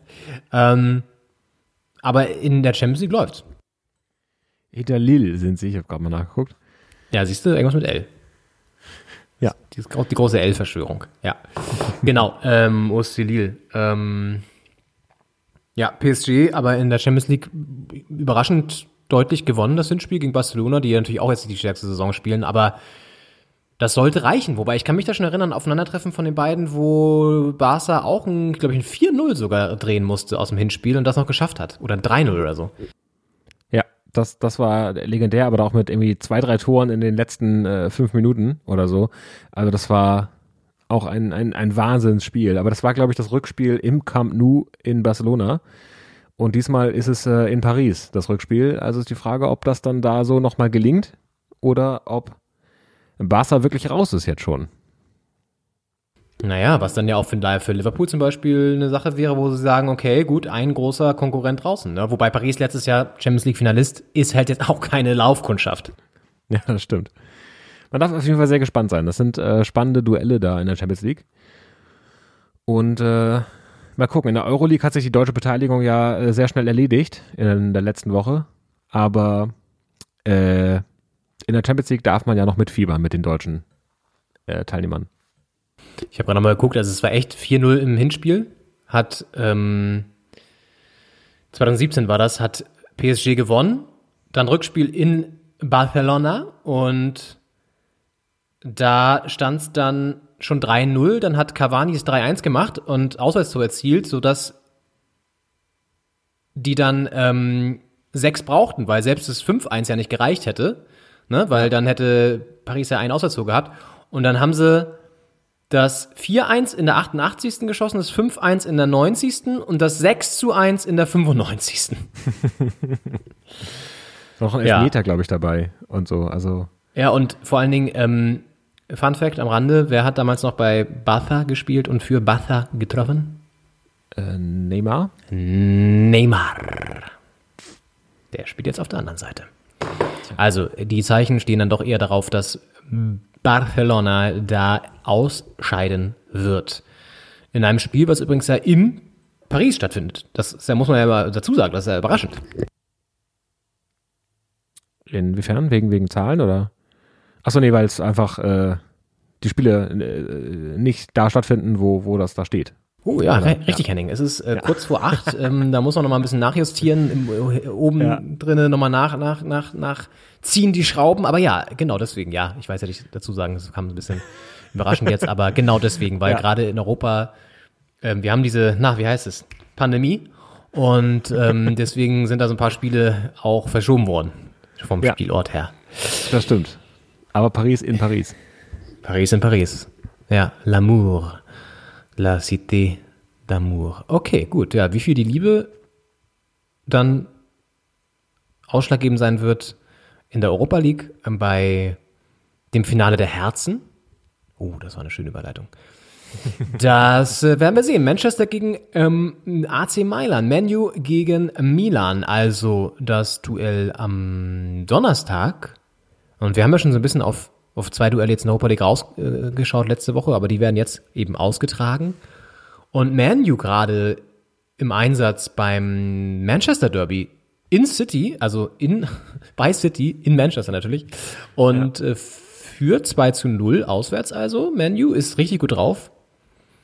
Und das, äh, ja, könnte, könnte richtig schönes Spiel werden. Das stimmt. Das ist ja das, das, äh, das Vize-Duell. Platz 2 Serie A gegen Platz 2 Premier League.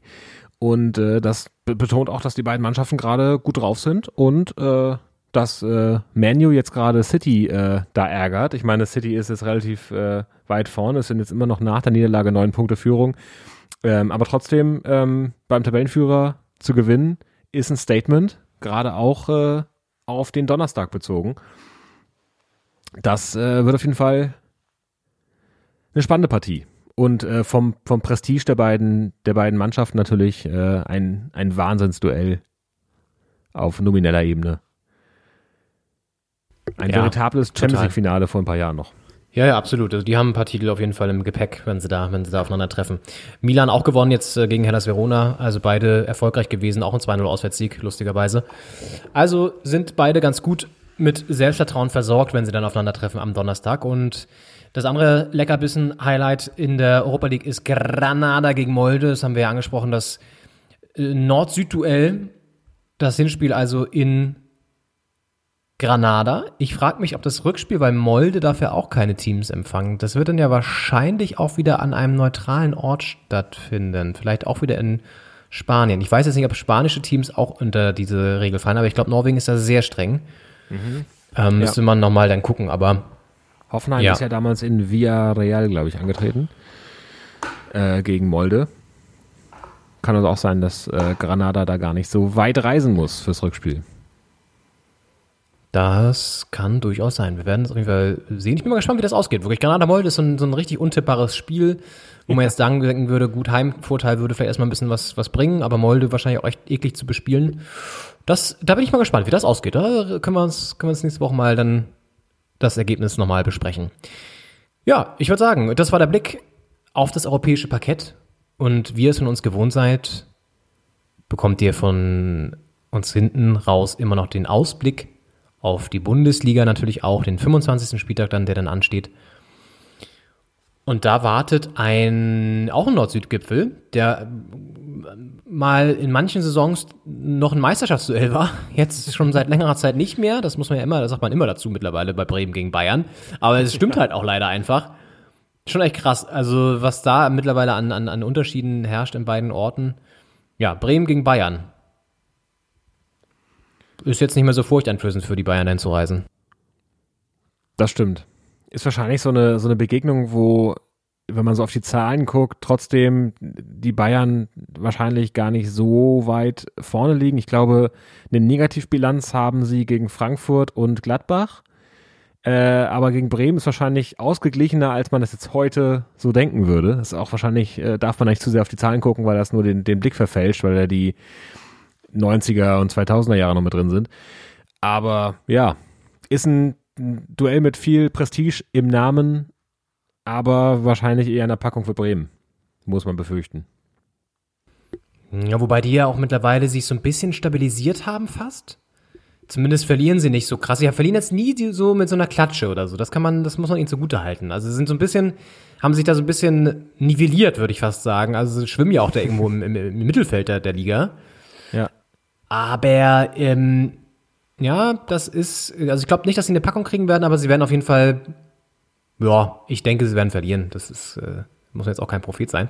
Äh, aber ist jetzt kein, ist jetzt keine, kein, kein, keine Partie, keine Partie, wo die Bayern stolpern werden, glaube ich. Glaube ich auch nicht. Wenn sie schon nicht gegen ein 0-2 äh, gegen Dortmund stolpern, dann ist die Frage, was, was Bremen da äh, liefern möchte. Aber man muss es abwarten und äh, Chancen hat man immer. Dann gibt es das Duell Top, Top gegen Flop. Wolfsburg äh, trifft auf Schalke. Ist halt auch so eine Partie, also das ist auch so eine, das ist eine Partie, wo man, äh, wo alles andere als ein Wolfsburger relativ deutlicher Sieg äh, doch eine relativ große Überraschung wäre. Ich habe gerade noch mal in der Statistikschublade gekramt und der letzte Sieg von Bremen gegen die Bayern, da muss man echt heftig weit runter scrollen, war im September 2008, also vor über zwölf Jahren, damals 5 zu 2 immerhin in München gewonnen. Ähm, und danach gab es eigentlich nur Pleiten, darunter auch mal so ein 0 zu 7, ein 6 zu 0, 1 zu 6. Ja, aber das letzte Spiel, das könnte Hoffnung machen, haben sie immerhin unentschieden gespielt, 1-1 in München. Also, ich erinnere mich auch noch, das waren so diese Spiele, wo dann, wo Bremen richtig um den Abstieg gekämpft hat, letztes, nee, muss sagen, es war ja ein Spiel dann in der, in der Hinrunde. Egal, auf jeden Fall, ähm, sagen wir mal so, die Statistik spricht nicht für Bremen, aber der letzte, das letzte, der letzte Punkt könnte ihnen ein bisschen Hoffnung machen. Ja, Wolfsburg-Schalke, du hast vollkommen recht, Henning, da sollte man auch da erwarten, dass Wolfsburg das gewinnt, aber, auch da muss ich sagen, aber, aber, Wolfsburg jetzt mit zwei Pleiten, Pokal und Liga, Schalke mit Gramozis in dem Modus, dass man einfach jetzt völlig befreit aufspielen kann, rein theoretisch. Das hat mehr Überraschungspotenzial als Bremen gegen Bayern, würde ich jetzt mal fast sagen. Also da würde ich mal abwarten, dass Schalke dann nicht vielleicht doch überraschend, überraschend mal einen Dreier mitnimmt. Das kann natürlich sein. Äh, Wolfsburg ja auch eine Mannschaft, die ich will nicht sagen über ihrem äh, über den Erwartungen spielt, aber äh, trotzdem vielleicht nicht letztendlich die Konstanz hat, die zum Beispiel der FC Bayern hat, ähm, auch im Drehen von Rückständen und sowas und äh, haben jetzt gegen gegen Hoffenheim auch mit einer starken Drangphase zum Schluss äh, äh, zwar noch immer das in der Hand gehabt, das doch noch zu drehen, aber dann hat auch das letzte Korn gefehlt, die Dinge doch reinzumachen. Ein starker Kopfball von Welchhaus zum Beispiel, den er aber nicht aufs Tor bringt. Und äh, ja, vielleicht äh, kann Schalke da mit der von dir angesprochenen äh, Mentalität rangehen und, und vielleicht eine Überraschung äh, zaubern. Ja. Dann für uns Herr Tana am Samstagabend. Flutlichtspiel. Ist ja, im Winter ist ja alles ein Flutlichtspiel, aber äh, ja, wobei es wird wieder früher hell und auch später dunkel. Also es ist stimmt. jetzt echt so eine Phase, ich muss sagen, ich, ich, ich finde es wieder ganz gut. Man wird wieder, kommt, also ich wach einfach, ich habe gerade auch einen sehr verschobenen Zeitrhythmus, muss ich sagen, Schlafrhythmus. Ich werde sehr früh wach, aber das finde ich ganz geil. Ähm, und es ist hell dann schon. Das stimmt. Das gibt aber ein, ein, ein Topspiel, Flutlichtspiel am Samstagabend. Äh, Dortmund gegen Hertha BSC. Das ist auch ein, ja, eine attraktive Aufgabe für die blau-weiße Hertha. Was ist dein Gefühl für das Spiel? Mein Gefühl für das Spiel ist, dass wir das gewinnen werden, weil ich glaube, dass Dortmund jetzt ja auch sind ja unter der Woche auch jetzt auch gegen Sevilla einen Einsatz, haben also nochmal dann wieder so ein bisschen die, die, die, die, die Fitness, ähm, den Fitnessaspekt darf man nicht außer Acht lassen, also und Hertha kann jetzt wieder normal trainieren. So ein Sieg kann immer viel bewirken und je nachdem, wie Dortmund jetzt auch dann spielt, wenn sie weiterkommen, haben sie natürlich auch nochmal so einen kleinen Selbstvertrauenspush. Aber wenn sie eben nicht gewinnen, dann kann das auch nochmal so einen Knacks geben. Davon gehe ich jetzt erstmal nicht aus. Selbst wenn sie es also gewinnen und weiterkommen, sind sie auf jeden Fall erstmal bisschen platter. Und das hat in letzter Zeit häufig dafür gesorgt, dass nach solchen Spielen dann gerade Top-Clubs auch federn lassen haben. Und dementsprechend glaube ich, dass Hertha echt gute Karten hat. Wie gesagt, in Dortmund sehen wir immer gut aus, wenn wir da auch wieder konsequent auf so ein bisschen Konter setzen. Das liegt uns eh besser als gegen Teams wie Augsburg, wo wir das Spiel machen müssen. Piontek ist ein bisschen in Motion. Cordoba kommt auch mal besser ins Spiel. Also ich glaube, dass, ja, nee, ich habe ein gutes Gefühl. Also ich glaube, Hertha Hertha wird das Ganze gewinnen. Ähm, übrigens, wenn das so sein sollte und Hertha ein Tor macht, ähm, dann wird Hans-Joachim Watzke wahrscheinlich wieder ein bisschen ausrasten auf der, auf der Tribüne. Es gab eine lustige Szene beim Pokalduell gegen Gladbach. Haben wir auch noch gar nicht drüber gesprochen, dass sie ja Gladbach unter der Woche rausgekegelt haben. Ja. Ähm, da wurde nachgespielt, also Nachspielzeit und äh, war irgendwie schon vorbei und äh, Hans-Joachim Watzke hat sich dann richtig schön aufgeregt, dass der Schiedsrichter nicht abpfeift und dann noch eine Chance gab für Gladbach und hat dann dabei aber seine Maske so runtergezogen, um so, weil er dann gebrüllt hat. Und das finde ich so eine geile, das habe ich nochmal gesehen dieses Wochenende. Bei Aue hat das auch irgendein Verantwortlicher auf der Tribüne so gemacht, hat sie die Maske so runtergezogen, so richtig rumgebrüllt.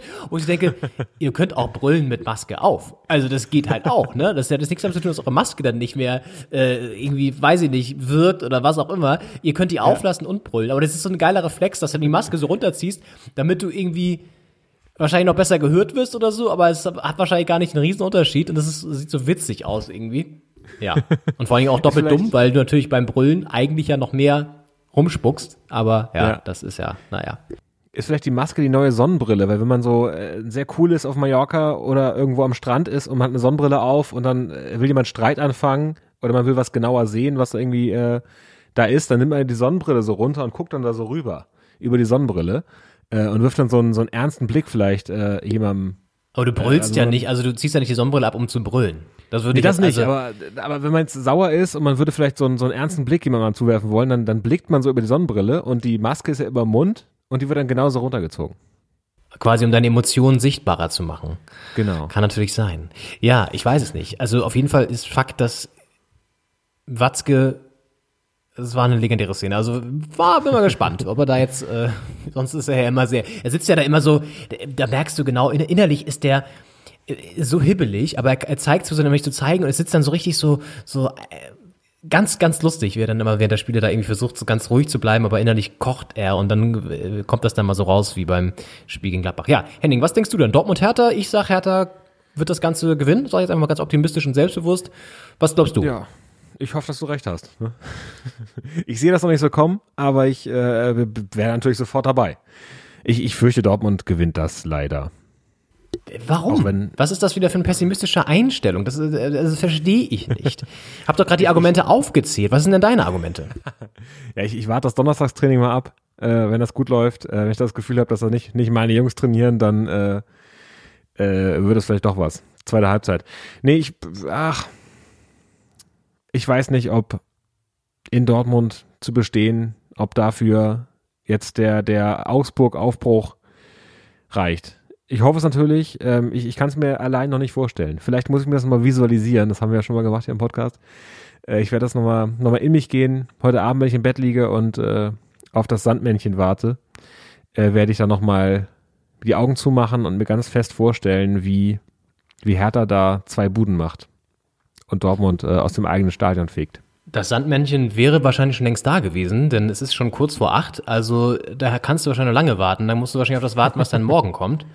Aber ähm, ich würde dir mal kurz sagen, wie wir so auswärts gespielt haben immer in Dortmund. Und dann kannst du dir das nochmal überlegen, weil ich habe da eigentlich ein ganz gutes Gefühl. Wahrscheinlich werde ich jetzt eh, werde ich eines Besseren belehrt, wenn ich die Statistik angucke. Ich reiche das mal nach. Du kannst ja mal den nächsten, den, den Sonntagskracher noch erwähnen am nächsten Spieltag.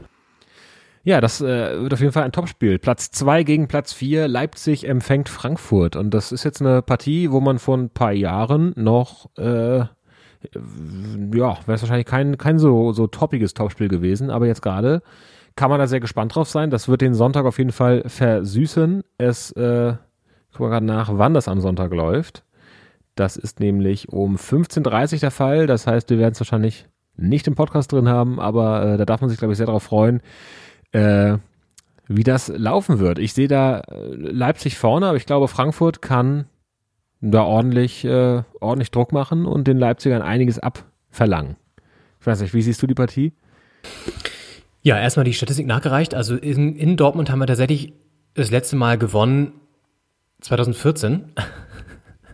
Also ist ein bisschen her. Ja, ich gebe es zu, ist ein bisschen her. Sind sechs Jahre, Mhm. sieben Jahre sind, sind äh, naja. Es ist nicht ganz 2008, ne? Ähm, eben, ist nicht 2008, ja. So, da muss man schon, muss man schon mal dazu sagen. Nee, und ähm, sonst auch mal einen Punkt geholt. So ist es nicht. Aber ähm, es ist jetzt doch nicht so die, die, wie so häufig bei so Statistiken, doch nicht so die überraschend, also die, die, die gute Statistik, die ich so dachte, die es ist. Ähm, aber gut, wir werden sehen. Ich habe trotzdem ein gutes Gefühl, da bleibe ich auch bei. Leipzig-Frankfurt, ja, ich würde auch sagen. Also Leipzig natürlich jetzt, auch da muss man sehen, unter der Woche werden sie, wird das Power gekostet haben, aber das hatten wir auch, haben wir auch gedacht, und dann haben sie danach Hertha 3-0 geschlagen. Äh, insofern werden sie dann auch, gut, Frankfurt ist ein anderes Kaliber, aber werden sie auch da wahrscheinlich trotzdem ausgeruht sein und fit. Ähm, Ja, schwierig zu tippen. Also ich glaube, das könnte ein schönes Spielchen werden, generell einfach ein 2-2 oder sowas. Also so ein rasantes Ding, weil Frankfurt ist nach wie vor gut drauf, Kostic gut drauf, Silva gut drauf. Also die werden da weiterhin performen. Ähm, und Leipzig sowieso. Ja. Ich freue mich einfach auf Dortmund gegen Hertha und hoffe, dass Bielefeld jetzt gegen Union nicht gewinnt. Da war gerade eben noch nicht Schluss. Jetzt immer noch nicht, da steht es 0-0 nach wie vor, wenn ich es richtig sehe. wäre ganz gut, wenn Union da vielleicht nochmal eine Tour macht. Aber das, hm, ja, kann man sich ja auch jetzt nicht, hier ist ja kein Wunschkonzert, das Leben. Ja. Schreiben auf den Wunschzettel und, und gucken mal, was da, was dabei rumkommt. Ja, Minuten. so machen wir das. Juti, das war's, Freunde des runden Leders. Wir schicken euch in die Woche, hoffen, dass das eine schöne wird für euch und melden uns dann am Ende wieder am Sonntag und fassen dann wieder wie gewohnt und äh, wie ihr es von uns kennt, in hoher Qualität, mit dem einen oder anderen Goldstaubton, mit viel Kompetenz die Fußballwoche zusammen. Wünschen euch eine schöne Fußballwoche auch, nicht nur eine schöne normale Woche und Henning, das wünsche ich dir auch. Ich dir auch, da bleibt mir gar nicht viel zu sagen, außer äh, Tschüss und äh, bis nächste Woche. Ich freue mich. Macht's gut. Bis dann. Ciao.